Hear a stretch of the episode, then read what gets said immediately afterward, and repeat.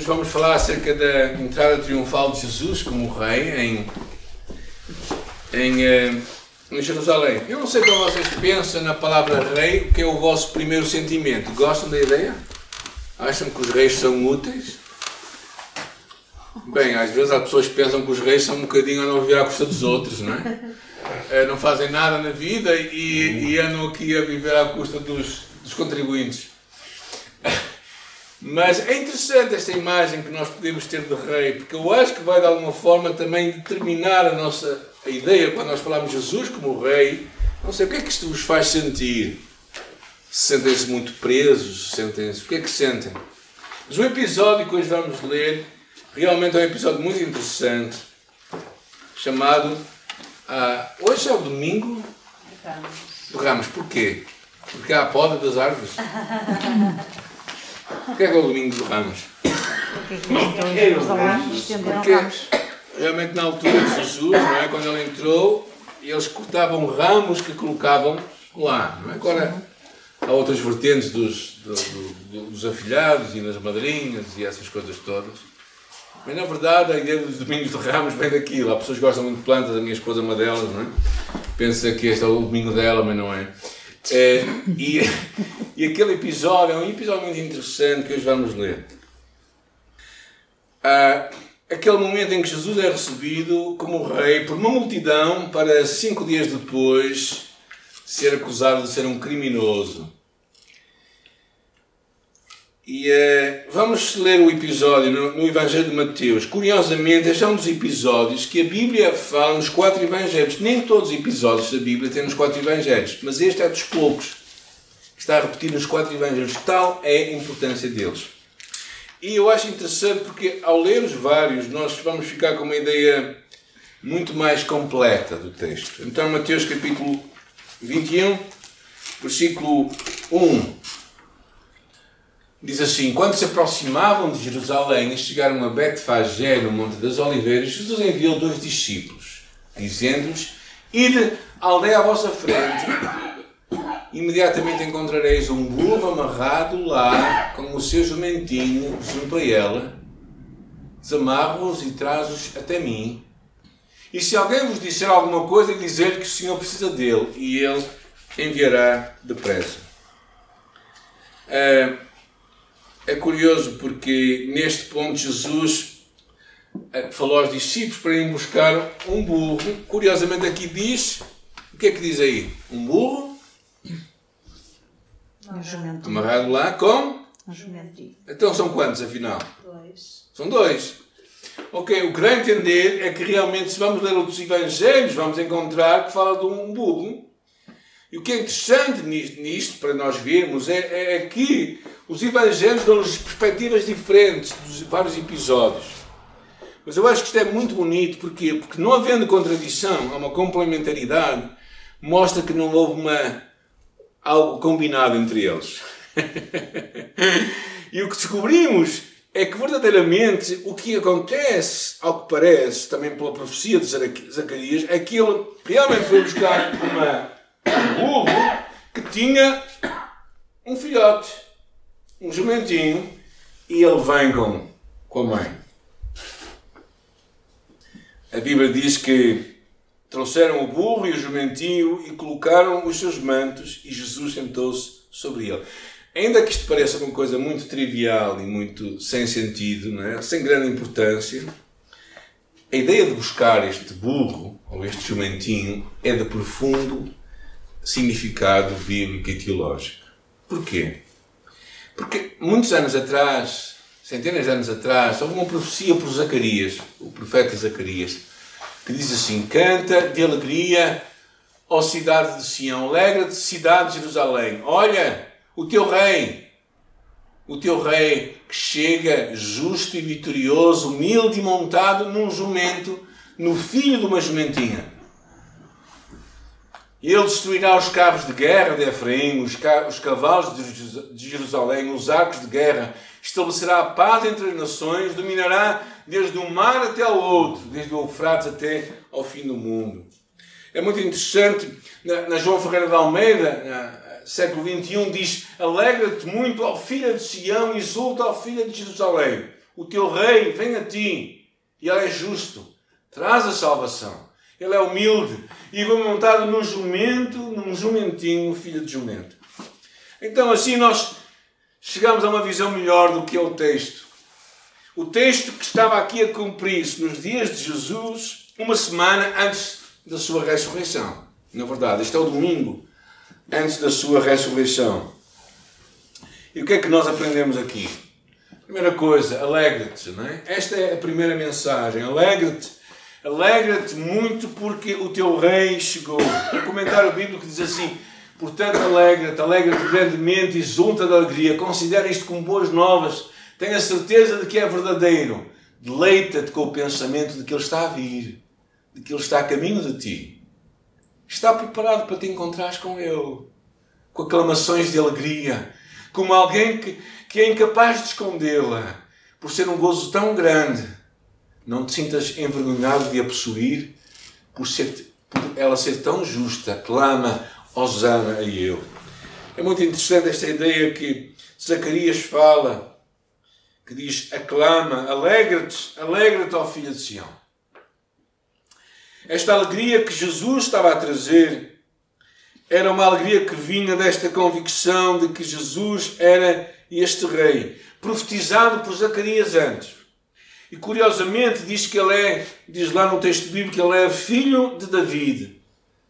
Uh, curiosamente, Salomão também entrou em Jerusalém com em cima de um jumento, o filho de David. Então, eu acho que o, o povo todo, a multidão sabia quem era Jesus. E por isso aquela profecia vinha ao de cima muito naturalmente. Uh, e, e, e, se Jesus, claro, é este rei, então aqueles que são súbitos de Deus têm que o reconhecer como rei.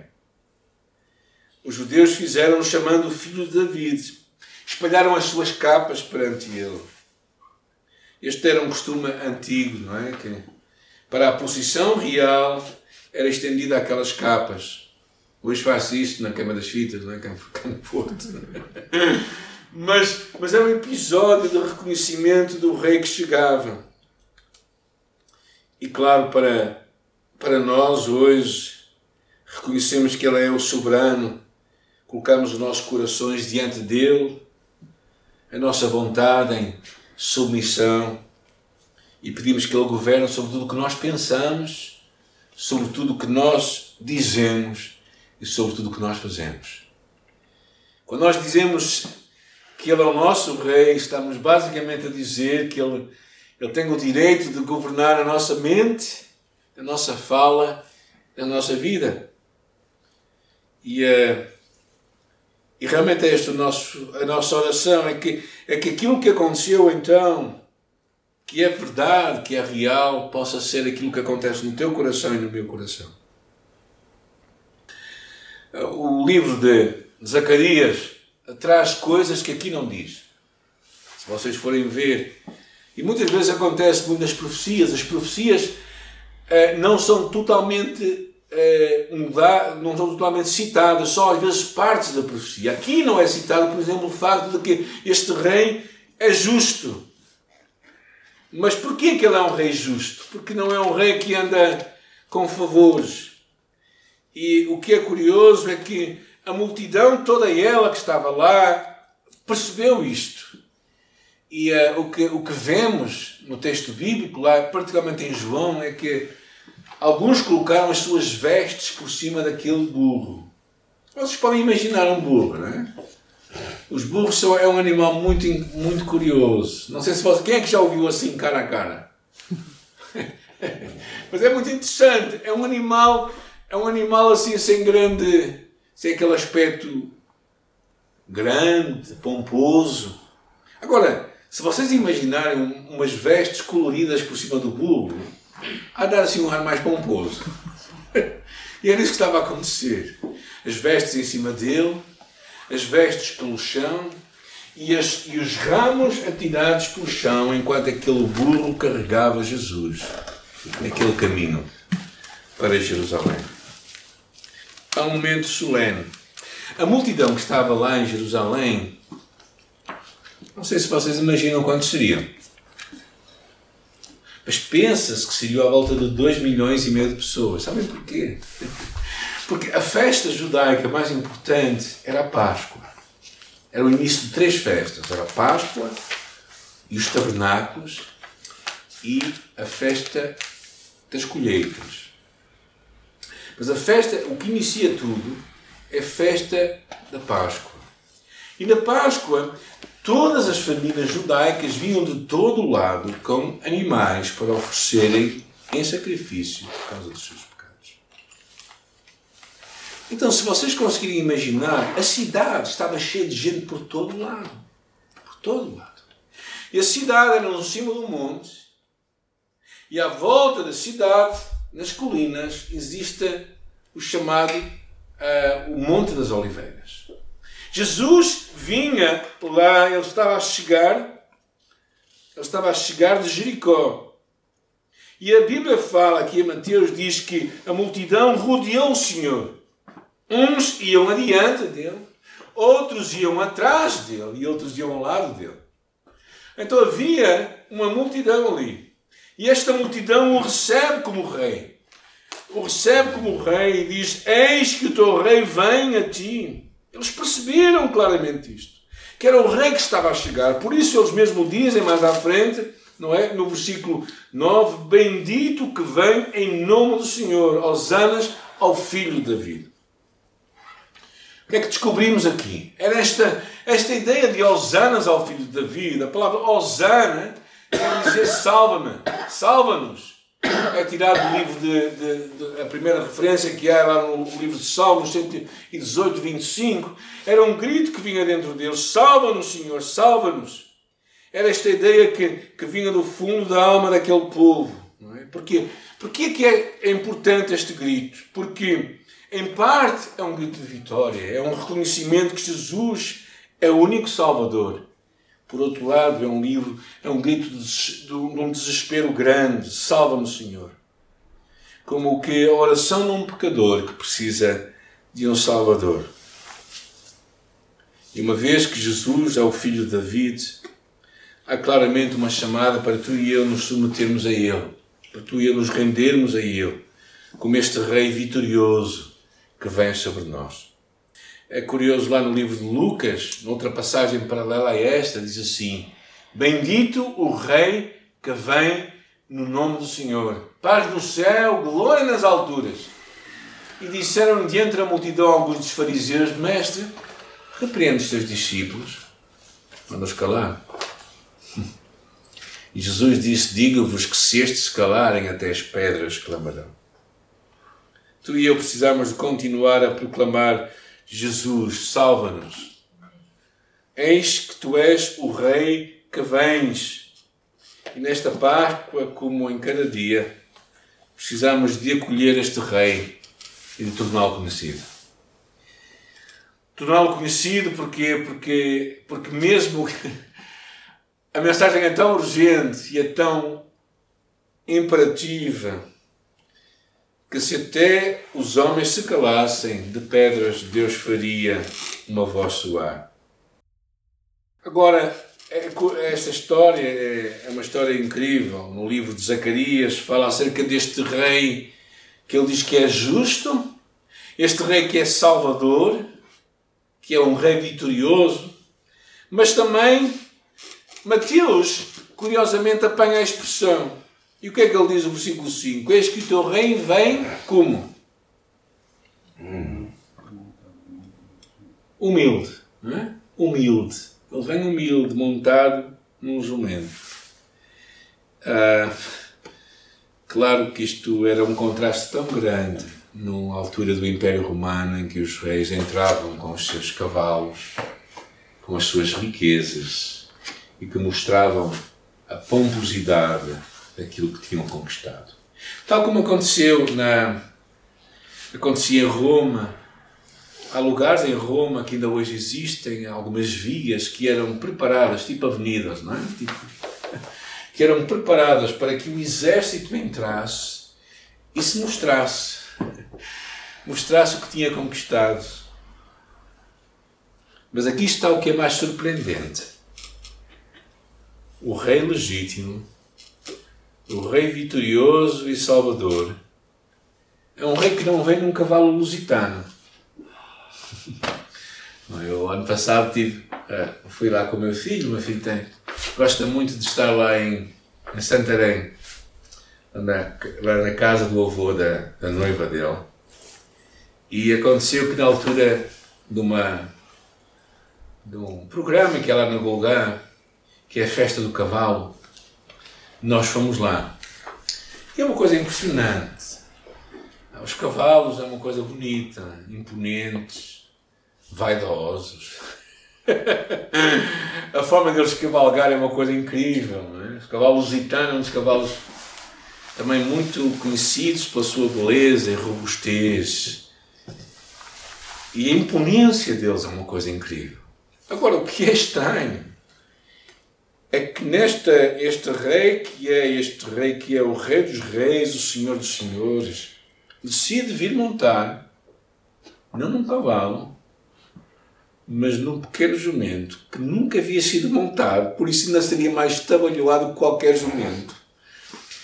E, e ele lá vem. Ainda por cima, aquele jumento nem era dele, era um jumento emprestado. E isso marca o quê? Marca claramente a sua mansidão, a sua humildade.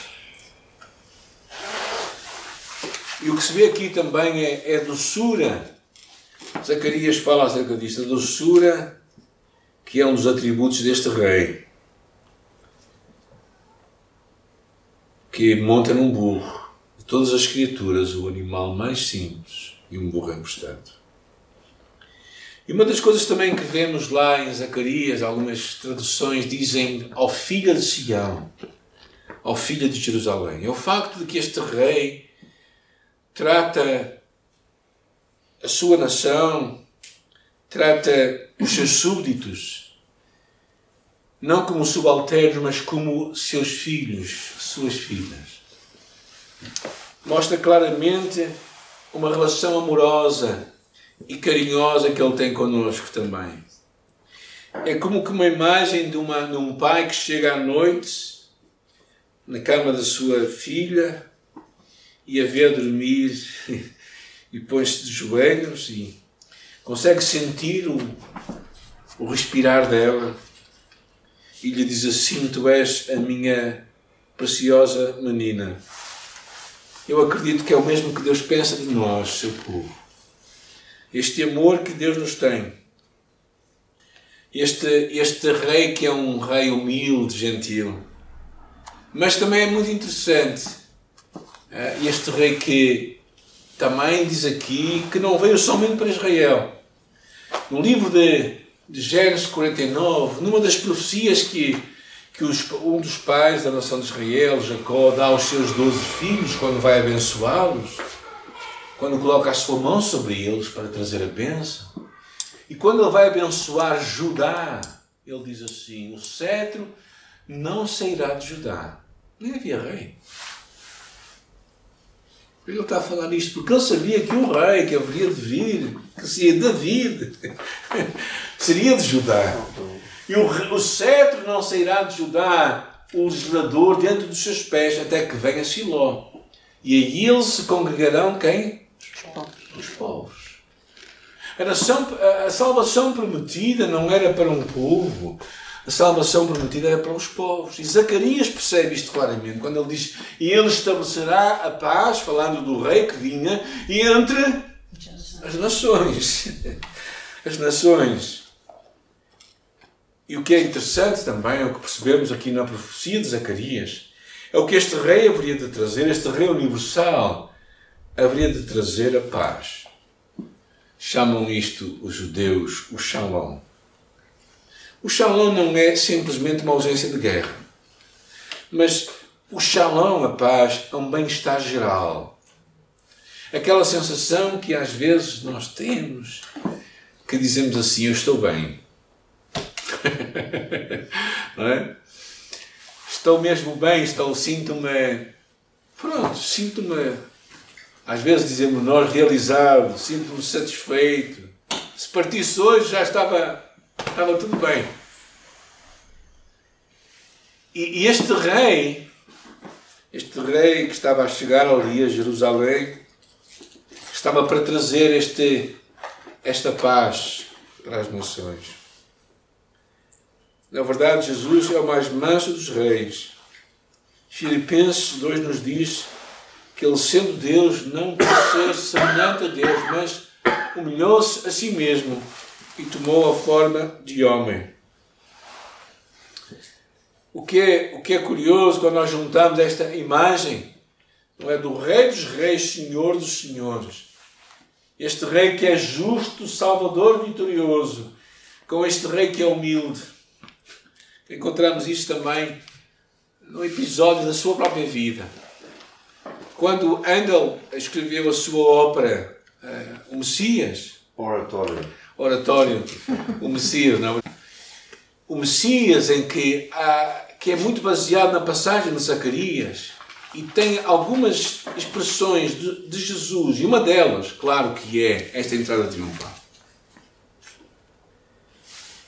E ele cita estas palavras de Isaías, quando diz: Os olhos dos cegos se vão abrir, os ouvidos dos surdos se abrirão, o coxo saltará como um veado, e a língua do mudo cantará. Isaías 35. E estes são os milagres que Jesus realizou para confirmar que era o Messias. Quando João Batista começou a duvidar se ele seria ou não o Messias, Jesus mandou dizer: Olha, os cegos recebem a vista, os coxos andam, os leprosos são limpos, os surdos ouvem, os mortos são ressuscitados e aos pobres é anunciado as boas novas. Uma vez que se cumpriam os, os milagres do Antigo Testamento, provavam que ele era o Messias e com a mesma graça de Rei Jesus ajuda aqueles que se dirigem a Ele com fé. O facto de Ele ser rei não nos trata de uma forma abusiva, mas Ele governa com o coração nas mãos. Quando somos desobedientes, Ele dá-nos dá para o caminho certo. Quando estamos desanimados, Ele nos encoraja a não desistirmos. Quando estamos abatidos, Ele limpa as nossas lágrimas. O nosso Rei legítimo e vitorioso tem tanto poder quanto doçura para nos curar. Um dos homens que mais percebeu isto foi um homem chamado John Newton. John Newton era um, um traficante de escravos. O seu trabalho era carregar homens de África para as Américas e transportá-los como peças, como animais. E num desses episódios, John Newton teve um encontro com Deus.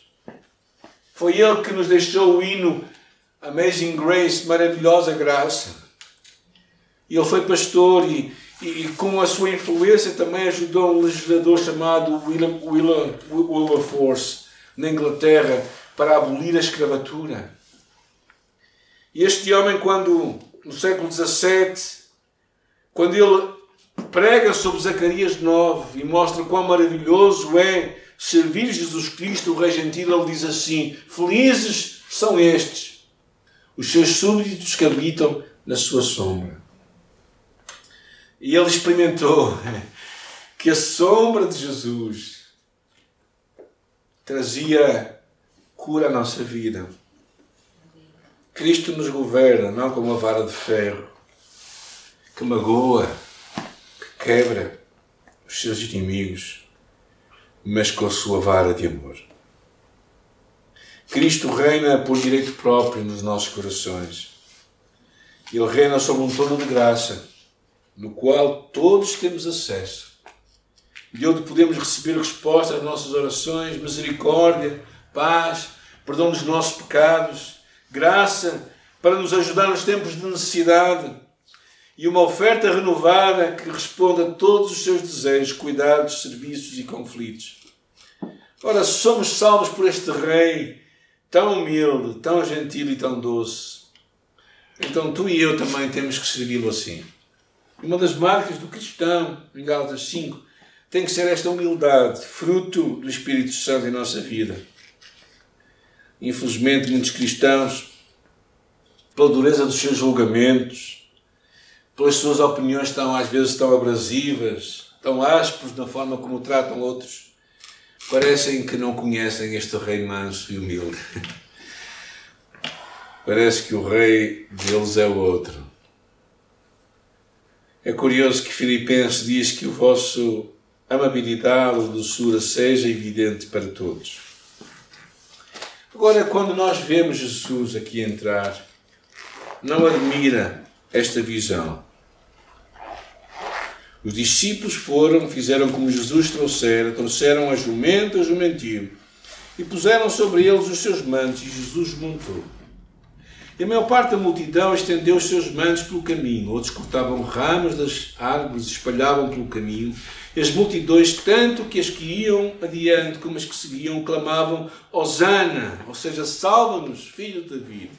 Bendito que vem no nome do Senhor, Hosana nas alturas.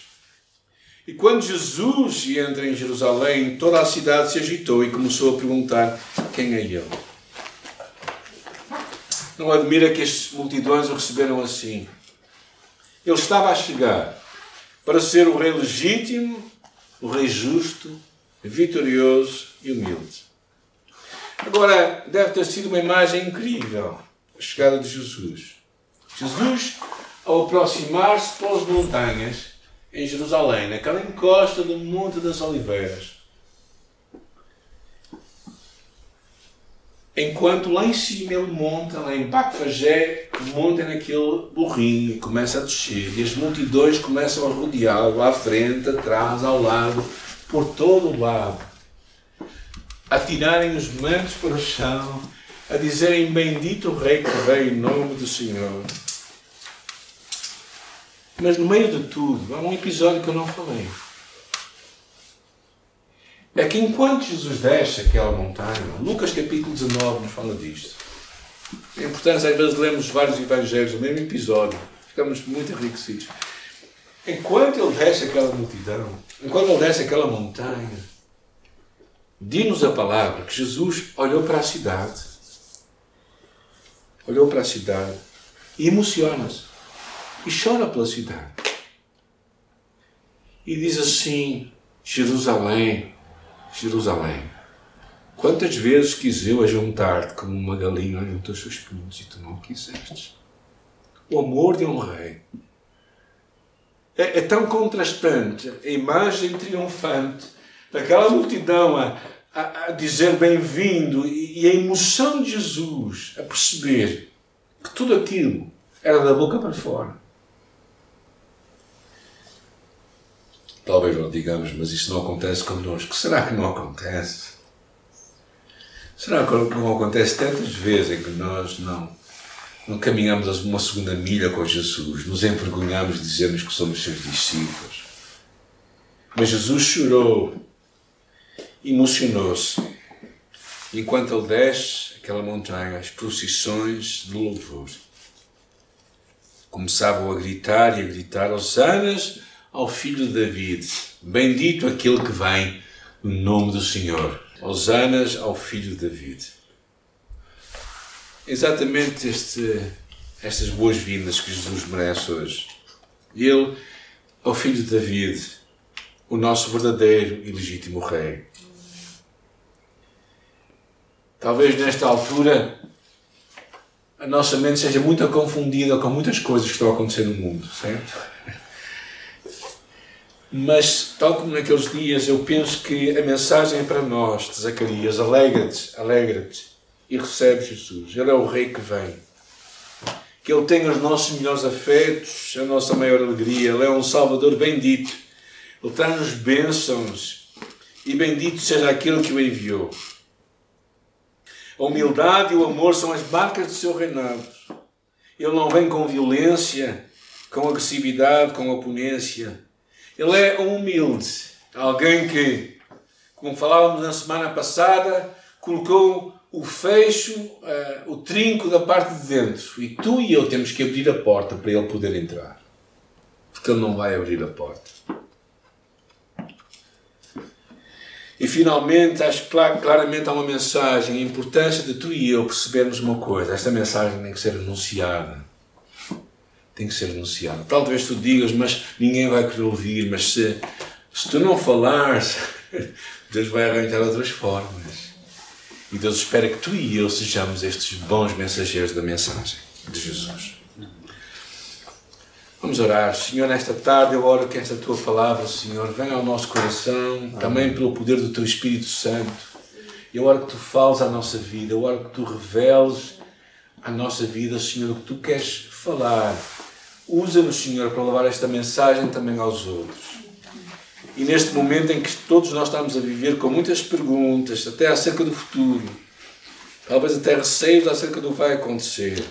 Senhor, tu não foste surpreendido por aquela multidão que naquele dia te recebeu como rei, que cinco dias depois dizia: Crucifica, crucifica. Ou como tu não estás a ser surpreendido pelo que está hoje a acontecer no mundo, Senhor. E nós oramos a Ti nesta hora, oramos, pedimos que Tu venhas sobre nós e nos ajudes a seguir-te e amar-te com todo o nosso coração.